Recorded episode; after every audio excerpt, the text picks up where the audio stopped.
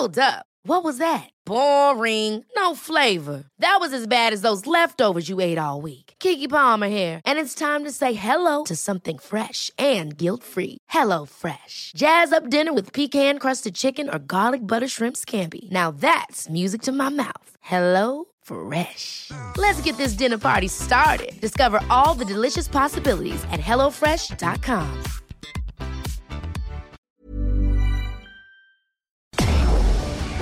Tarde a tarde, lo que necesitas saber de forma ligera, con un tono accesible. Solórzano, el referente informativo.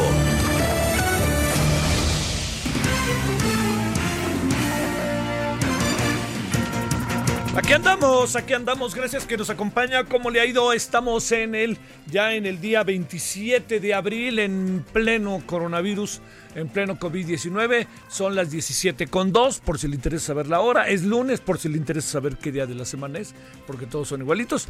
Pero aquí andamos con enorme gusto, este, eh, pues mire, acompañándole, informándole poniendo muchas cosas en la mesa que sean motivo para usted pues de reflexión, de información y de pues también de poder armar su opinión para lo que está, está sucediendo, ¿no? Este, que esa es la, la, la, la otra, el, el, otro gran asunto que tenemos enfrente de nosotros. Mire, eh, hay, hay muchas, eh, muchas cosas que están en este momento pasando y que se, se, van, se van presentando en función de, eh, innumerables eh, temas, eh, en función de cómo se da la vida en el país, en función de diferentes percepciones de lo que son las cosas, en función de la crítica al presidente, en función de la crítica al sector privado, en función, ya sabe, pues eso, eso no para, eso no para, ¿no?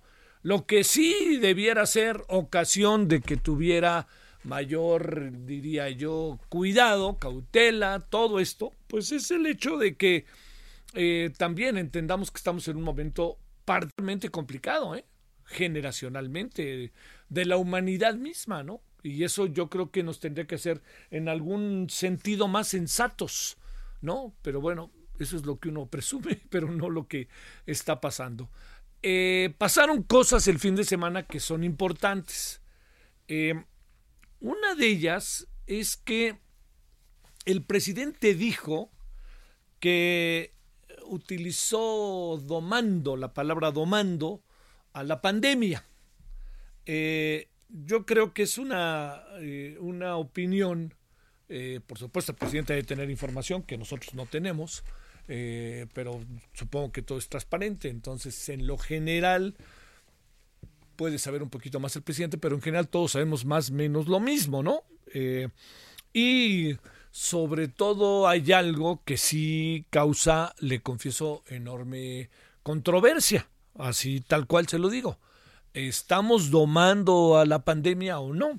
Y si nos vemos, nos ponemos eh, a ver los datos de estos días, si nos ponemos a ver eh, el número de personas que están siendo afectadas por el coronavirus, si nos ponemos a ver las muchas informaciones, que no las tomo tal cual, eh, que quede clarísimo para usted, no me voy con la finta de que muchas de esas informaciones este, pueden ser ciertas, entiendo, no es que en la central de abastos, no es que aquí, es que allá, es que en un hospital, es que yo diría que ahí hay una información precisa, ¿no? Debe de haberla, pero no necesariamente en términos de su expansión podemos tener la misma información.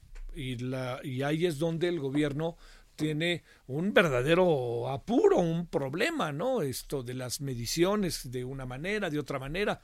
Porque, digamos, este modelo que sacó un maestro de la FES Aragón de la UNAM, pues nos colocaría ante una cantidad verdaderamente grande de personas, una cifra grande de personas que estuvieran eventualmente, eventualmente contagiadas y lo que derivaría en esto que es de la letalidad. La letalidad es el número de personas contagiadas que terminan por lamentablemente fallecer. Es ahí. Y ahí tenemos una, estamos altos, ahí estamos altos. Entonces, el, el, domar, como dice el presidente, no necesariamente es un concepto que en este momento se pueda aplicar, ¿no? Como tal. Y lo digo en función de lo que tenemos, ¿no? A mí, ahí sí, yo no le entro a filias y fobias, ni chairos ni fifís, a mí eso me vale. yo sí le digo que en función de lo que tenemos, no pareciera que estemos en ese camino. Luego hubo otro asunto también el fin de semana, que fue eh, que ya venía de la semana pasada y que le dije, recordará usted si nos escuchó el viernes, el jueves y el viernes, y le dije, las cosas no están nada sencillas con el tema del decreto del presidente de austeridad, más que de un plan económico. Vamos a hablar de ello, no me adelanto mucho, pero vamos a hablar de ello para ver exactamente en qué términos está este pues este decreto, qué tanto cumple con la ley, qué tanto se puede cumplir, qué tanto no viola la Constitución, muchas cosas que están en la mesa. Recuerde usted que, por ejemplo, bajar el salario, no pagar aguinaldo, es un asunto violatorio de ley. Entonces, ¿bajo qué premisa el presidente lo plantea? ¿Bajo qué planteamiento, diría yo, del Estado de Derecho lo plantea el presidente? Ese es un asunto que hay que discutir. No pareciera que hay muchas bases sobre ello. Luego. Y el otro asunto es eh, que, mire, ¿cómo interpretarlo? Le digo como lo interpreto a bote pronto. Los empresarios se cansaron. Son quien son, ¿eh? perdónenme, tampoco vamos ahorita a salir en su defensa, así, ah, claro, ellos son, perdónenme, todos los que están saliendo en defensa de los empresarios, acuérdense quiénes eran, ¿eh? Yo sí se los digo y acuérdense que han hecho. O sea, buena parte del desarrollo desigual del país, pues está establecido en función de gobiernos y, sector privado impunidad, la cantidad de dinero que, que, ganaban, la explotación, este, el no pago de impuestos. Entonces también, ¿eh? yo le diría, no, no, no entremos en ese terreno en donde ahora hagamos santos a los empresarios. Y lo digo con absoluto respeto. Pero como están las cosas, es muy difícil que alguien, que como está el país, es muy difícil que el país pueda salir si no es con el concurso de todos bajo la premisa, primero los pobres, que no debe de cambiar por ningún motivo, no puede haber solución si no es una solución integral. Y no puede haber solución si no es con los empresarios. La clave del asunto está en que el hombre que mece la cuna, o sea, el señor Andrés Manuel López Obrador, tiene el sartén por el mango, pero tiene que entenderse. Negociar significa ceder. Eso no se nos olvide. No puede uno estar negociando, pensando que, que, que, como en el juego de la pirinola, ¿no? Toma todo, no se puede. Así no funciona, eso no es negociar, es imponer.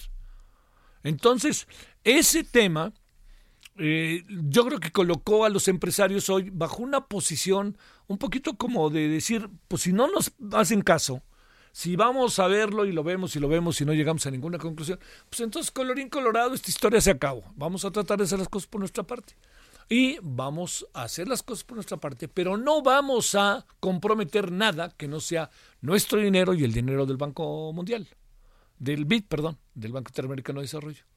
Entonces se hizo un proyecto, se aceptó el proyecto que va a beneficiar a una buena cantidad de gente. Yo le diría, mira, aquí está, anoté, el, si me permite usted tantito, anoté el, eh, la cantidad de dinero que se va a invertir.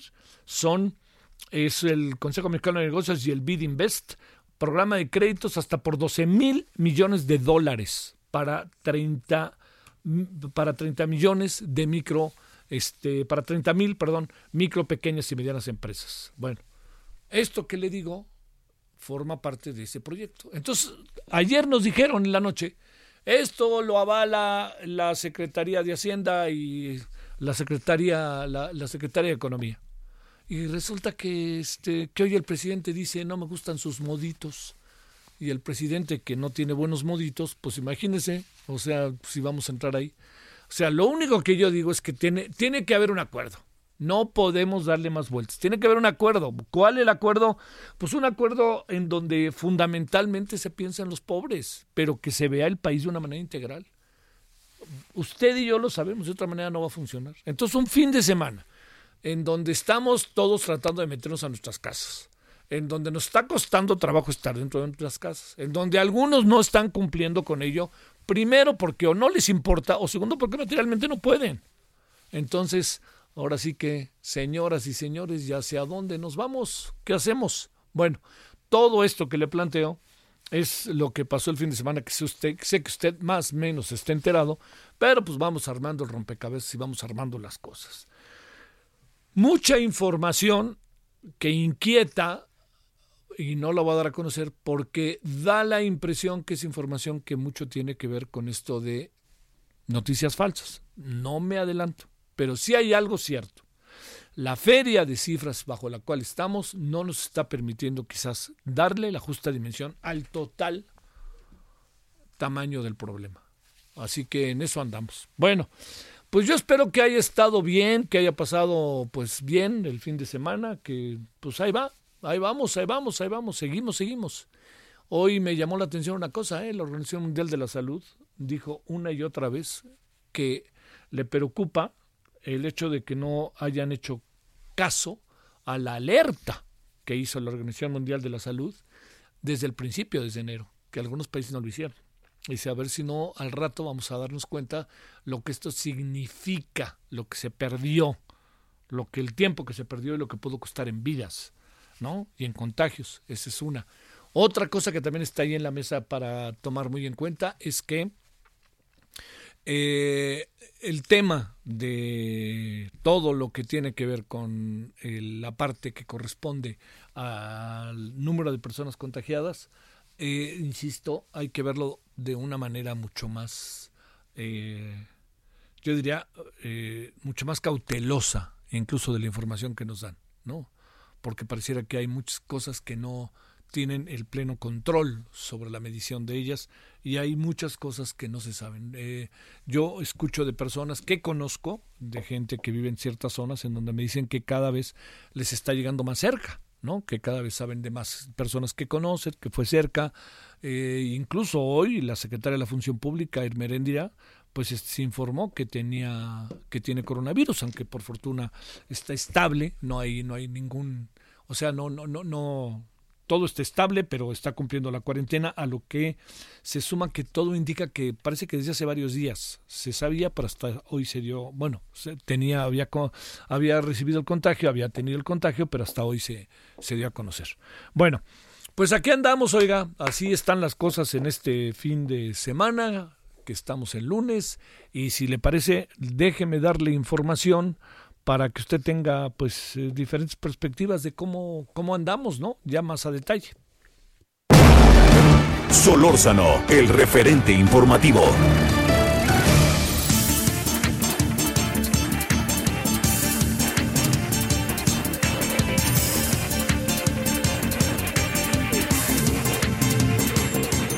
Bueno, entonces aquí andamos y le cuento que la pandemia es más letal en México que en otras naciones. Le cuento por qué. La tasa de mortalidad por COVID-19 en China y Estados Unidos es de 9.6%, mientras que en México es de 9.4%. Esto quiere decir que en cuanto incrementen los casos positivos, aumentará de manera considerable el número de víctimas. Hay que recordar que en México las enfermedades crónicas vuelven más vulnerable a las personas infectadas. Y aquí está de nuevo el tema de la diabetes, es problemas este, respiratorios, problemas este, del corazón, cardiovascular, de, cardiovasculares, en fin, todo eso, ¿no? Entonces estamos ahí con eso, con una mayor posibilidad de que haya más... Eh, más contagios, ¿no? Bueno, en México hay 14.677 personas contagiadas de COVID-19 y 1.351 fallecidos por coronavirus. Le cuento, este, porque ya la neumonía atípica ya la están ligando con el COVID-19 en varios de los informes que presentan los médicos. Bueno, de acuerdo con la última actualización de las autoridades, en esta fase 3 el número de activos alcanzó los 4.972 casos. Hace unos momentos se informó a través de un comunicado que la titular de la Secretaría de la Función Pública, Irma Heréndira Sandoval, dio positivo a la prueba de coronavirus. Se dijo que su estado no es grave, como sea, la funcionaria ha optado sanamente y, sensiblemente por eh, quedarse en este en cuarentena. El uso de cubrebocas en espacios públicos en la Ciudad de México será obligatorio. Yo lo traía y no lo traía, pero hoy sí me lo puse todo el día.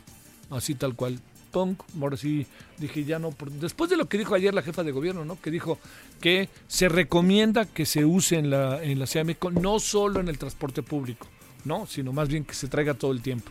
Bueno, también le cuento que las autoridades informaron que debido a la gran afluencia de estaciones del metro cercanas al centro histórico, este domingo el gobierno capitalino cerró otras estaciones, Isabela Católica, Zócalo, Bellas Artes, Juárez, San Juan de Letrán, Lagunilla. Sin embargo, hoy y los demás días operarán de manera normal, así lo informaron en redes sociales. Debido a la poca afluencia de pasajeros en el transporte público durante la pandemia, la Secretaría de Movilidad de la Ciudad de México implementará un programa de apoyo para conductores de transporte comisionado se trata de bonos mensuales de combustible por 4 mil pesos para unidades de ruta y 6 mil para unidades de corredores. También le cuento este día que se dará este apoyo a 17 mil unidades durante un periodo de cuatro meses, por lo que la inversión representa un total de 400 millones de pesos. En El Salvador, en medio de la crisis, no sé si vio las imágenes, son brutales, qué bárbaro. El polémico presidente Nayib Bukele ordenó que los cuerpos de seguridad utilicen la fuerza letal para combatir a pandilleros. No sé si vio las escenas. Sentados sin, en calzones, los reos uno junto a otro en un patio, pero verdaderamente, ah, caray, terrible, ¿eh? así se lo cuento. Este, no, digo, si el contagio ahí no había de otra, o te contagias o te contagias si alguien tuviera coronavirus. ¿eh? Bueno, eh, estamos en este momento en El Salvador en una ola de violencia brutal. Los últimos días se registraron 40 homicidios atribuidos a las pandillas llamadas las maras, las maras salvatruchas. Eh, bueno, también le cuento que Pemex pidió 18 mil a 18 mil de sus trabajadores de confianza a donar el 25% de salario con la intención de contribuir a lo que llaman muy pomposamente austeridad republicana.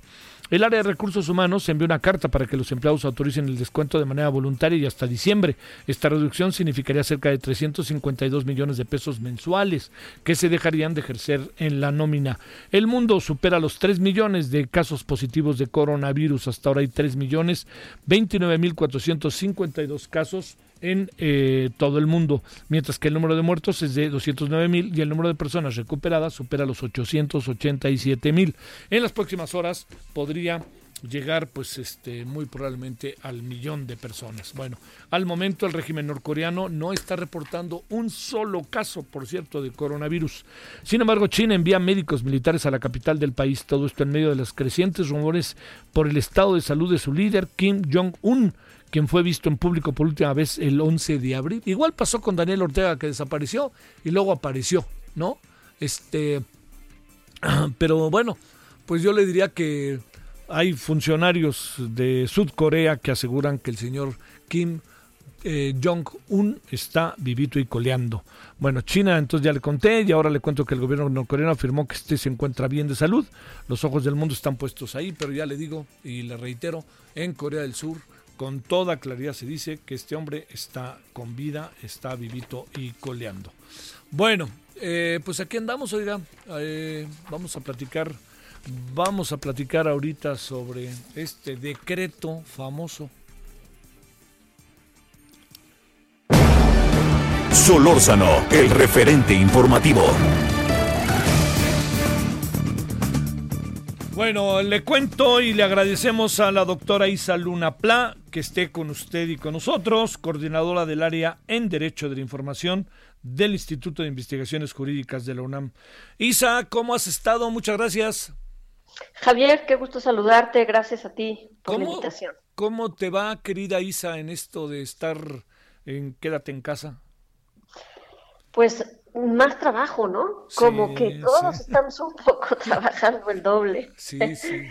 Pero vale la pena, vale la pena el, el, pues, eh, sacar todo lo que, los pendientes que tenemos y sobre todo, pues estar juntos y estar en casa para, para no contagiarse. Oye, este, te iba, te iba a decir, fíjate que hoy en la mañana que vi ese escrito entre varios colegas tuyos, dije, qué bueno que existen ustedes porque yo sabía que esto no estaba bien, pero ya me hicieron ver por qué no estaba bien. A ver, cuéntanos sobre el decreto, qué exactamente es, de dónde parte y quiénes han conformado un estudio sobre el mismo de parte de ustedes allá en el instituto. Bueno, eh, nosotros eh, firmamos un, artículo eh, que se llama Gobernar por Discurso, que publica eh, el, día de hoy lunes el, periódico El Universal, y que viene firmado por, por tres colegas y su servidora, que es el doctor Pedro Salazar Ugarte, el doctor Sergio López Ayón, em, está también Juan Jesús Garza Onofre y, eh, y nuestro colaborador también, eh, Javier, quienes hemos, Javier Martínez Reyes, quienes hemos escrito ya dos artículos, pues recomendando que el Congreso tome las funciones necesarias para hacer el contrapeso al, poder del Ejecutivo, que en esta pandemia estamos viendo pues un crecimiento de, eh, del número de decretos que, que, están surgiendo y que pues desafortunadamente no necesariamente tienen que ver con cómo el Estado y cómo el Congreso debe de afrontar económicamente y políticamente la, la pandemia.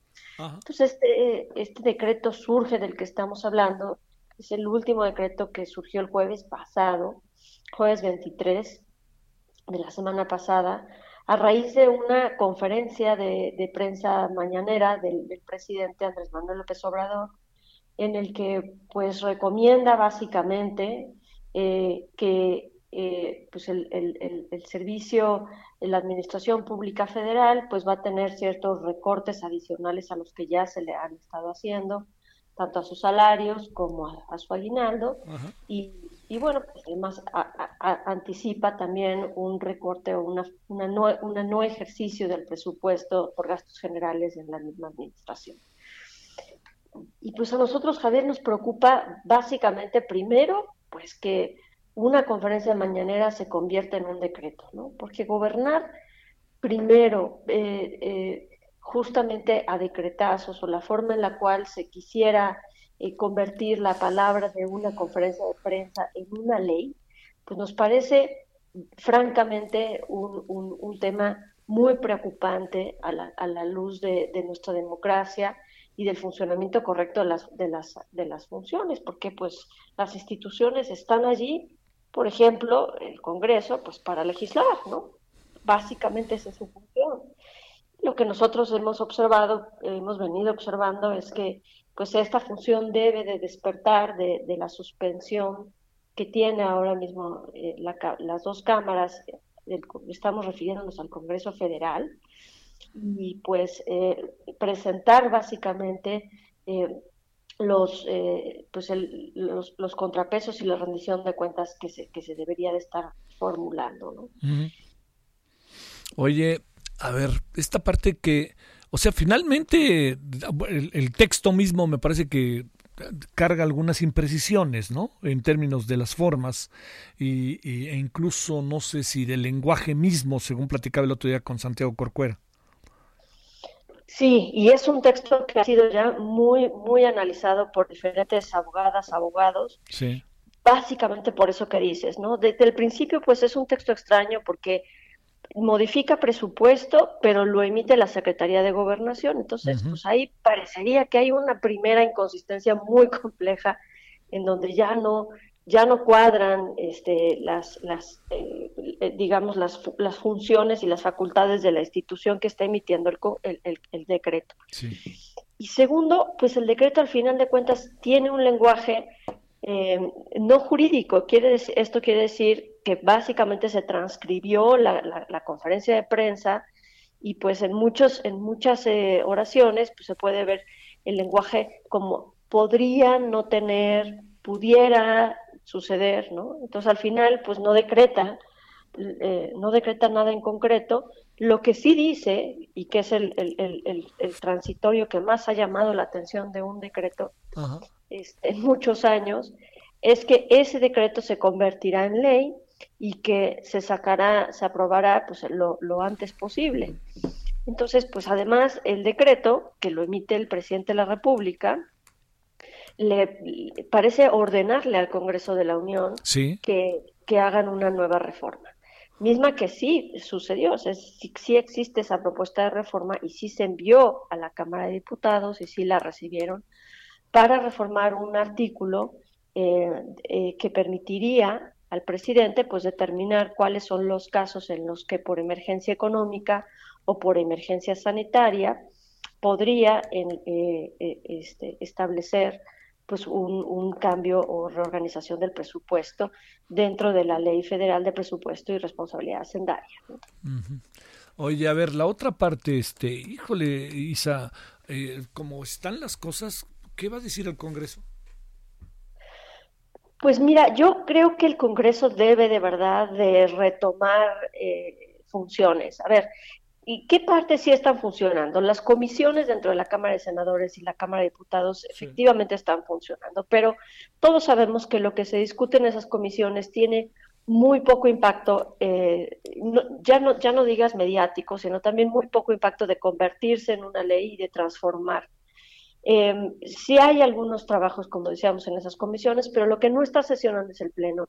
No existe una agenda eh, legislativa pública que, como tú sabes, eh, pues para Parlamento abierto, Javier, pues esto es básico, es, es, es, la, es elemental que exista, que exista esa, porque podríamos todos los ciudadanos, los periodistas, conocer cuál va a ser eh, la agenda que se va a estar discutiendo, cuáles son esas iniciativas de prioridad que se están discutiendo, no, no las que por, por funciones tradicionales están, están analizando, que eso también es muy importante, desde luego, pero simplemente porque pues estamos en una emergencia y necesitamos una agenda de COVID-19 del Congreso, específica, que esté determinando presupuesto y sobre todo que esté determinando en rescates económicos y en materia de salud para que podamos sobrevivir de la mejor manera económica y socialmente.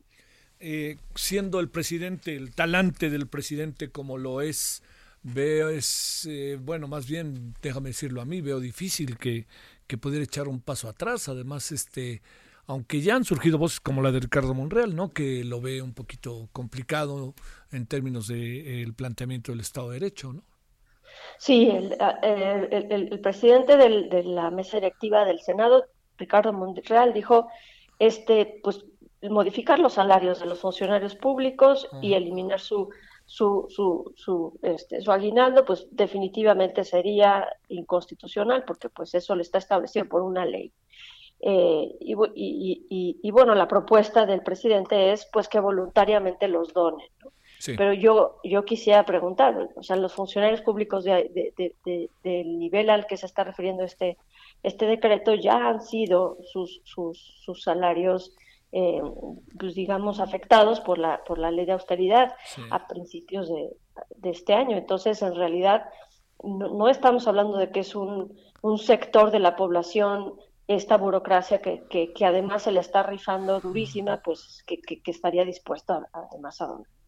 Y segundo, pues también pues hay ya un grupo de senadoras y senadores que, que definitivamente están llamando a, pues a crear una agenda legislativa pública que sea específicamente para estos temas. Entonces allí eh, hay algunas voces que ya han, que ya han dicho que pues analizarán esta propuesta de ley de reforma a la Ley Federal de Presupuesto y Responsabilidad que manda el presidente y pues que ellos tendrán que analizarla. No es el presidente que puede modificar exclusivamente el presupuesto, sino que tendrá que ser las cámaras quienes, quienes lo hagan. Sí, porque como bien dice el texto, es su atribución. Su atribución y desde luego pues es, es, es, parte de su función. sí, claro. El, presupuesto se aprueba en, cámaras de, en, la, en, las cámaras del Congreso de la Unión por, por ley, por, por necesidad, debido a que estamos hechos a la idea de que esto es una democracia representativa y el, y el presupuesto pues no lo, no lo aprueba quien lo tiene que ejercer, digamos. Sí, claro, claro, claro, ¿no? Pues ese es eh, el gran valor de la democracia y la constitución, uno de los grandes valores. Oye, este, ¿han recibido algún tipo de comentario? Más allá de que supongo que mañana en la mañanera ahí les mandarán un mensaje o algo así. Pues eh, mira, yo creo que hay un hay un sector de, de, la, de, la, de, la, de la población que está muy preocupado, ¿no? Estamos pensando no solamente en legisladoras y, legisladores que ya ya se, se, han manifestado también en el sentido de este de actuar eh, como contrapeso, sino también el sector empresarial, pues que está muy preocupado porque pues haya un Congreso que esté legislando también para los rescates de las empresas y para eh, los seguros de desempleo y los seguros de salud, que son todo lo que necesitamos ahora mismo. ¿no? Eh, y hay también un sector eh, de, la burocracia en la que de verdad están eh, pues muy preocupados porque pues, el mismo decreto dice que eh, cuáles van a ser las instituciones eh, prioritarias, digamos, las instituciones que ofrecen y dentro de las que ofrecen los servicios al público, pues cuáles van a estar operando y cuáles no. Entonces, pues eso significaría, este, Javier, pues que, que tú como funcionario público algún día regreses y ya no tengas oficina porque no se pagó la renta, no se pudo pagar la luz, ¿no? Es lo que dice el, decreto. Entonces, pues es, es eh, hay, hay, hay, hay mucha, muchos, muchas poblaciones que están este, muy preocupadas por este tema y, y, de verdad esperamos que el camino se rectifique y que el Congreso pues entre a, a equilibrar las, las, las voces y los poderes políticos como, como órgano de representación que es. Doctora Isa Luna Plan, muchas gracias, doctora Isa. Gracias que estuviste con nosotros. Te mando un abrazo, Javier. Muchas gracias. Igualmente para ti. Gracias, doctora. Vámonos a las 17.31 en la hora del centro a una pausa. Estamos aquí en Heraldo Radio 98.5 de FM en la Ciudad de México. El referente informativo regresa luego de una pausa. Estamos de regreso con el referente informativo. Amigos, qué gusto que sigan acompañándonos en este su programa favorito y vamos a platicar de cómo cubrirnos la cara. Ahora sí que de la frente hasta la barbilla. Adri Rivera Melo, platícanos al respecto. No tardemos más, por favor. Así es, Moni, les traigo máscara hospitalar. Esta máscara, la verdad es que vale mucho la pena que la quieran porque porque está certificada por los más importantes organismos sanitarios en el mundo, está siendo ya distribuida en México, así es que siempre que sea posible, quédense en casa, nunca salgan a la calle sin la protección de la máscara hospitalar y cerciórense, algo muy importante, cerciórense que estén utilizando la original que está fabricada con la mica especial. Hay que tener mucho cuidado porque hemos visto en las noticias en redes sociales prácticas insalubres que van desde reciclar mascarillas y cubrebocas para venderlas hasta casos mucho más severos como donar material a instituciones de gobierno que se rompen con tan solo tocarlas. Sí, sí, no, no, vale la pena gastar La máscara hospitalar se puede lavar con agua y con jabón o con alcohol. Su mica tiene garantía de hasta seis meses de durabilidad. Y bueno, esta es la máscara que se utilizó en Wuhan, China, con muy buenos resultados en el combate a la pandemia. El número para que marquen en este momento es el 800 230 o pueden entrar a hospitalar.mx. Hacer una buena inversión, Adri. Esto es una inversión para la salud. Fíjense la promoción. Con cuatro máscaras hospitalar reciben gratis un kit de SOS Protect que está compuesto con un gel bactericida especial para las manos y un rolón para proteger la nariz y la boca. Claro que sí. ¿A dónde marcamos de nueva cuenta? 800 230 o entren a No salgan de casa sin su máscara hospitalar. Siempre que sea posible, quédense en casa, por favor. Y hay que adquirir esta máscara que está maravillosa. ¿Dónde hablamos nuevamente? Nuevamente es el 800 230 este es el único medio de adquirir la máscara hospitalar original, no escatimemos. Claro, claro, hay que marcar ahorita, por favor. Continuamos, gracias, Adri. Solórzano, el referente informativo.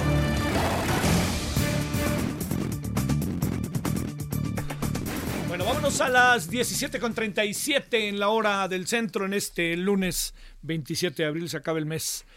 Eh, le queremos agradecer a la enfermera del hospital Rubén Leñero, eh, no diremos más su nombre ni nada, pero para hablar de estas historias que están entre nosotros de manera muy, eh, digamos, cada vez más abiertas, pero sobre todo que es muy importante que las conozcan la, la sociedad, pero que la conozca también, se lo digo, eh, en verdad que se lo digo, que la conozca eh, la, autoridad, ¿no? Que es por ahí donde empecemos. Eh, ¿Cómo está usted? Muy buenas tardes. Hola, ¿qué tal? Muy buenas tardes, Javier. ¿Cómo te ha ido? Pues bien aquí un poquito con el nudo en la garganta, porque desgraciadamente, pues a lo mejor lo vemos externo o muy lejos de esta sociedad, pero realmente sí sí es algo grave de que preocuparse toda la sociedad. Este, a ver, yo sé que es difícil que puedas tener como el número, ¿no? Tú, tú, tú vives tu entorno. Claro. Eh, pero presumes que hay muchísimo más personas contagiadas de las que nos dicen, menos. ¿Qué alcanzas a apreciar? Sí, mira, desgraciadamente entran con un diagnóstico, apenas esta semana entró una pacientita con un diagnóstico, ya con un diagnóstico de COVID. Sí. Eh, la guardia siguiente nos cambian el diagnóstico, probable COVID. La siguiente guardia se queda como sospechosa y en la siguiente guardia desaparece el expediente. Eh, desgraciadamente siento que se están ocultando demasiada información y pues lamentablemente los que estamos dando y afrontando esta situación pues es todo el personal de salud y digo todo desde intendencia hasta arriba. Este y, y, y desgraciadamente las autoridades pues no están haciendo caso están haciendo caso omiso.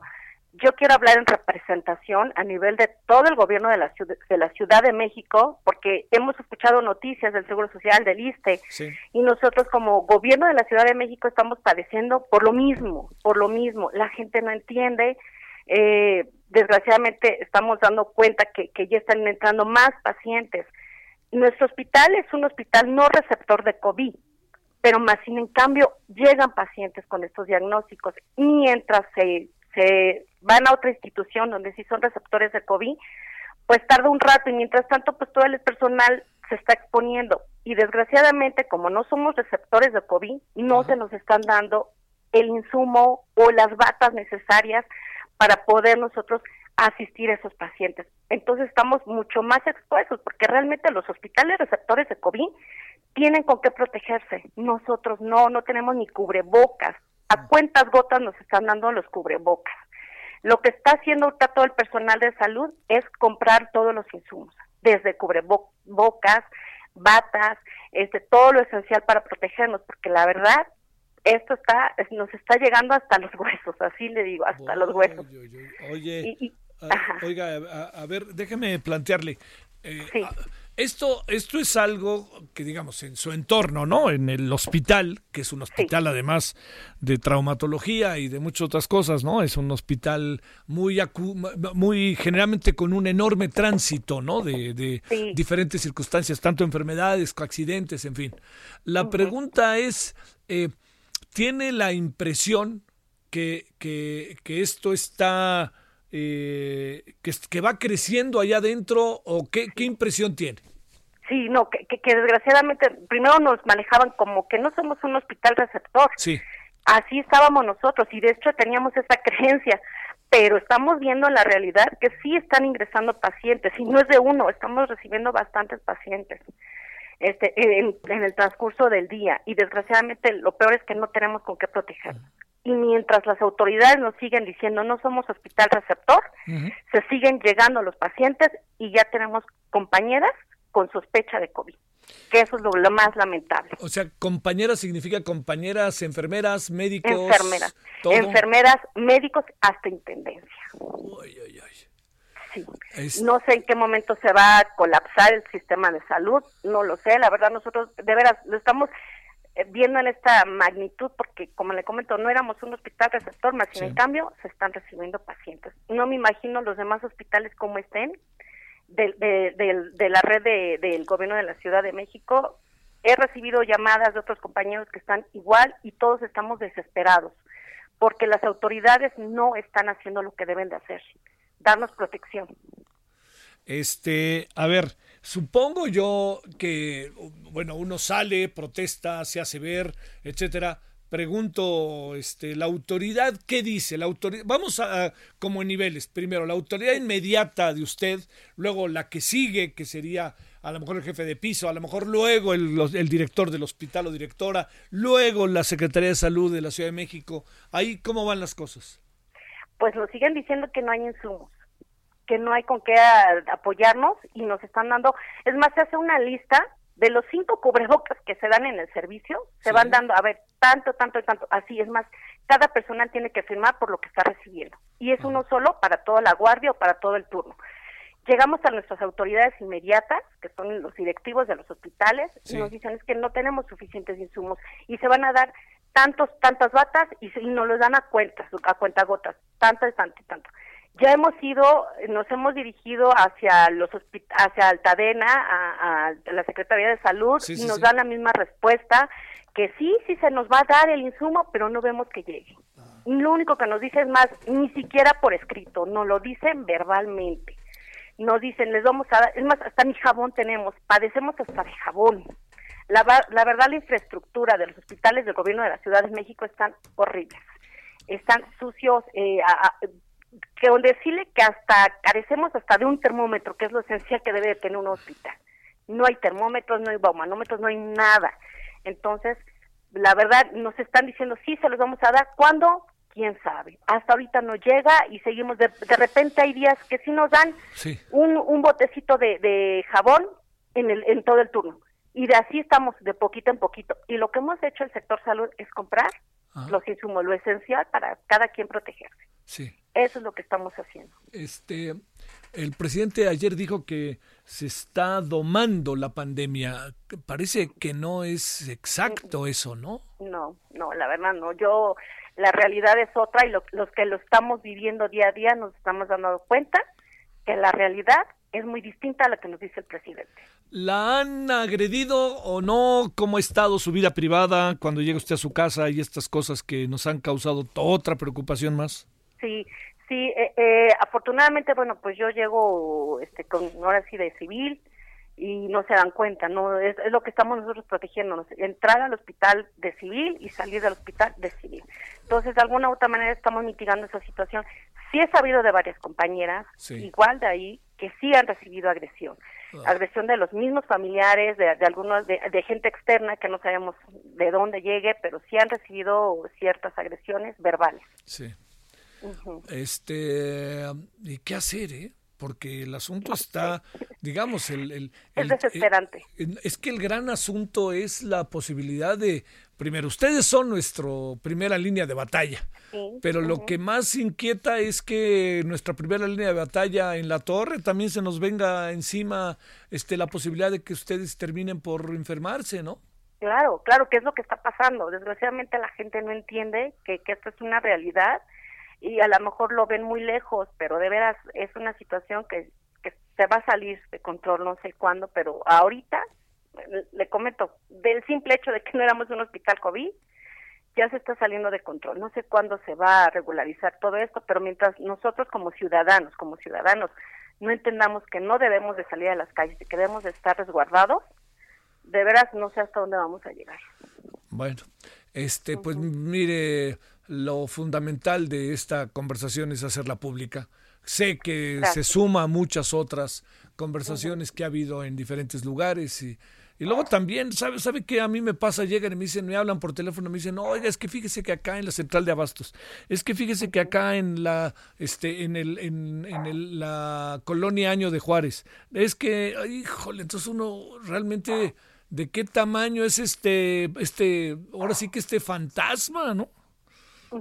Sí, sí, la, verdad es que sabe que a veces uno sale y pregunta y así con los puros vecinos que esto no no es real, o sea, nadie lo cree y no lo hemos asimilado y no hemos dado cuenta de que lo, de que realmente sí es una realidad, lo estamos viviendo, ¿no? Y que a lo mejor este le comento, así los vecinos dicen es que no lo creo, se me hace tan tan tan tan lejos de mí y, por eso siguen saliendo, ¿no? Entonces, este, pues yo lo único que les pido a la ciudadanía es que pues se resguarden su casa, que no salgan, que no hay que, que, el sector de salud tenga esa posibilidad de, realmente recibir a los pacientes y no de llenarse de tantos pacientes porque es lo que va a pasar, se va a colapsar el sistema de salud mientras sigan ingresando muchos pacientes, mientras no entendamos como ciudadanía. Porque la famosa curva no está siendo horizontal, ¿no? Está teniendo cada vez más picos más altos, ¿no? Exactamente. Y si las autoridades nos mienten, imagínense, pues más la gente sale, la gente sigue saliendo y, y, el hecho de que salgan, pues se siguen exponiendo y pues el sistema de salud se, va a colapsar. Sí. Bueno, oiga, pues este, le quiero agradecer. A ver si volvemos a hablar, ¿no? La semana que entra. Claro. ¿Sale? Sí, sí, sí, sí, está excelente. Ándele, para que me vaya contando. Oye, en su, donde usted vive, ahí en su barrio, en su colonia, ¿la gente sale, no sale? ¿Qué pasa? Sí, sí sale. Ah. Desgraciadamente sí sale. Por eso, por eso me da un, me da mucho coraje, porque por un lado nosotros como del área de salud estamos procurando salvar las vidas, otra gente lo ve tan a la ligera y, y, y eso da rabia, de veras da rabia que no lo entiendan, que realmente no se den cuenta que realmente esto es una realidad y, que estamos viviéndole y que tenemos que tomar nuestras precauciones y que hay que ser conscientes. Bueno, le mando un saludo y gracias. Muchas gracias. Gracias. Bueno. Solórzano, el referente informativo.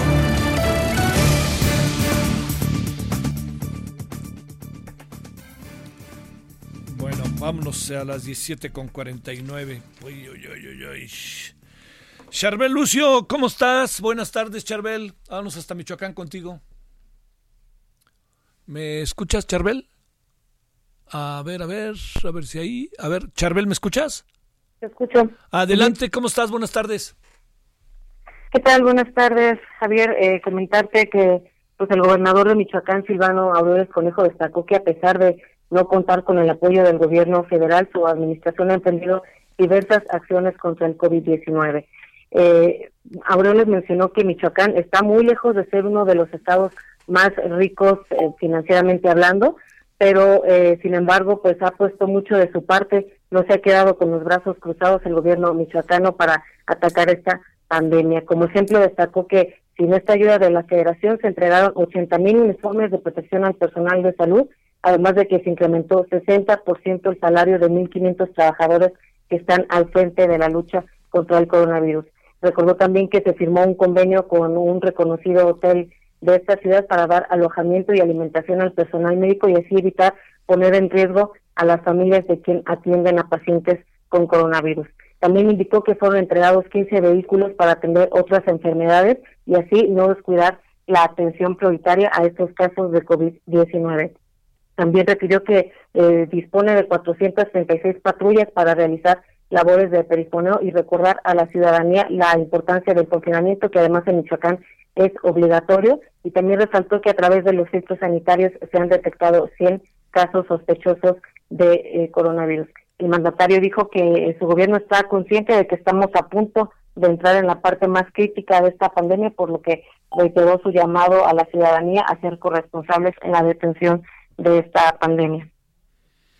Oye, eh, ¿crees que los michoacanos, las y los michoacanos están quedándose en casa o no? ¿Cómo ves las cosas, eh, Charbel? Pues una vez que se lanzó este decreto para hacer el confinamiento obligatorio, la verdad es que sí hemos visto una reducción importante del flujo de personas en eh, pues en las zonas más eh, digamos más concurridas de la ciudad de Morelia donde parece que no están acatando muy bien estas medidas es en el municipio de Lázaro Cárdenas que pues el día de hoy encabeza eh, en la lista de los municipios con, con más contagios incluso sobrepasa por más del doble a la capital michoacana sin embargo, aquí en la ciudad de Morelia sí vemos que también ha habido más conciencia del uso del cubrebocas, que por cierto también es obligatorio en Michoacán.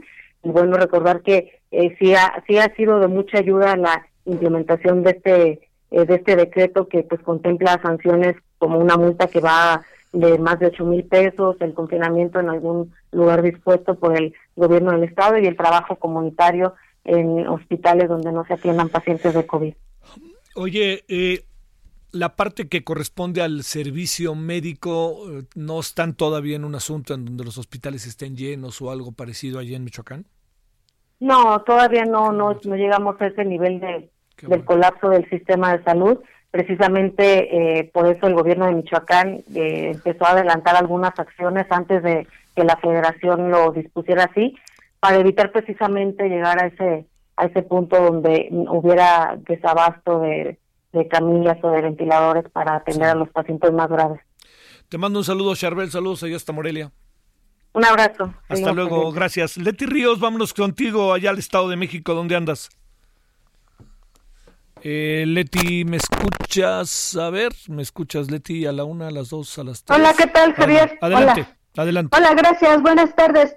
Javier, el gobernador del Estado de México, Alfredo del Mazo Maza, señaló que al entrar, a, al entrar a la etapa más crítica de la pandemia por COVID-19, el número de contagios y hospitalizados está creciendo muy rápido y de continuar así se provocará la saturación del sistema de salud de la entidad. El mandatario mexiquense señaló que en el mes de mayo se tendrá la ola más fuerte de contagios y un gran número de enfermos necesitarán atención médica y de hospitalización, por lo cual hizo un llamado a los mexiquenses para permanecer en sus casas. Del Mazo Maza indicó que incluso con las adecuaciones al sistema de salud mexiquense y a la habilitación de espacios como auditorios para contar con camas de hospitales, será insuficiente para atender el número de casos positivos de COVID-19, los cuales siguen aumentando acá en el Estado de México. Eh, destacó que Hasta el momento eh, se han reorganizado los 106 hospitales con los que cuenta el Estado y precisó que se han establecido 30 hospitales especializados para la atención de pacientes con COVID-19. Además, en algunos otros hospitales se han implementado medidas como eh, pues separar o preparar pisos completos, aislados y protegidos para, eh, para el COVID-19. Javier, eh, destacó que se ha aumentado el equipo médico, las camas de ventiladores y también se adaptaron otras instalaciones para atender a más personas. Además, en el Estado de México también se han eh, pues adaptado el centro de convenciones de Toluca, donde va a haber 200 camas, así como el auditorio del municipio de Tonanitla, aquí con 100 camas. Estos espacios van a ser utilizados para pacientes que no son eh, con COVID-19, pero para poder atender a aquellas emergencias, ya que en los hospitales del Estado de México se están cancelando cirugías programadas, así como consultas. Y bueno, por último, Javier, te comento que hasta el momento en el EDOMEX eh, hay 2.355 casos positivos de COVID y hasta el momento se han registrado 166 defunciones. Vale, muchas gracias, Leticia. Buenas tardes. Gracias, Javier. Buenas tardes. Gracias. Allá está el Estado de México. Oiga, hoy en la noche vamos a abordar el tema de los mexicanos en Estados Unidos en coronavirus. Yo creo que esto es algo muy importante ver cuáles son las condiciones en las que estamos.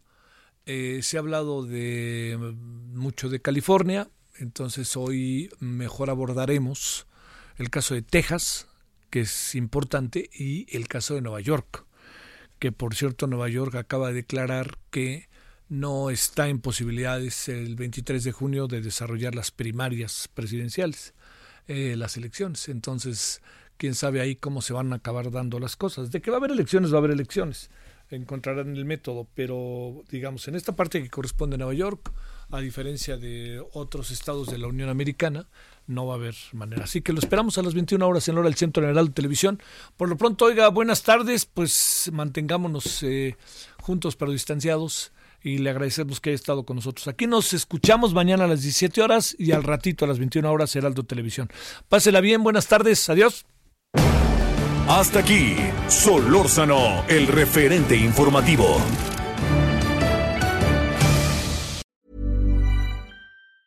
Hey folks, I'm Mark Marin from the WTF podcast and this episode is brought to you by Kleenex Ultra Soft Tissues your ally to help tackle your allergy symptoms this season. I love the change of seasons, but nobody loves pollen and all those other things floating in the air that make you sneeze during this nice weather. Kleenex Ultra Soft tissues are hypoallergenic and allergist approved. So fight back against watery eyes and runny noses without worrying about irritating your skin. For this allergy season, grab Kleenex and face allergies head on.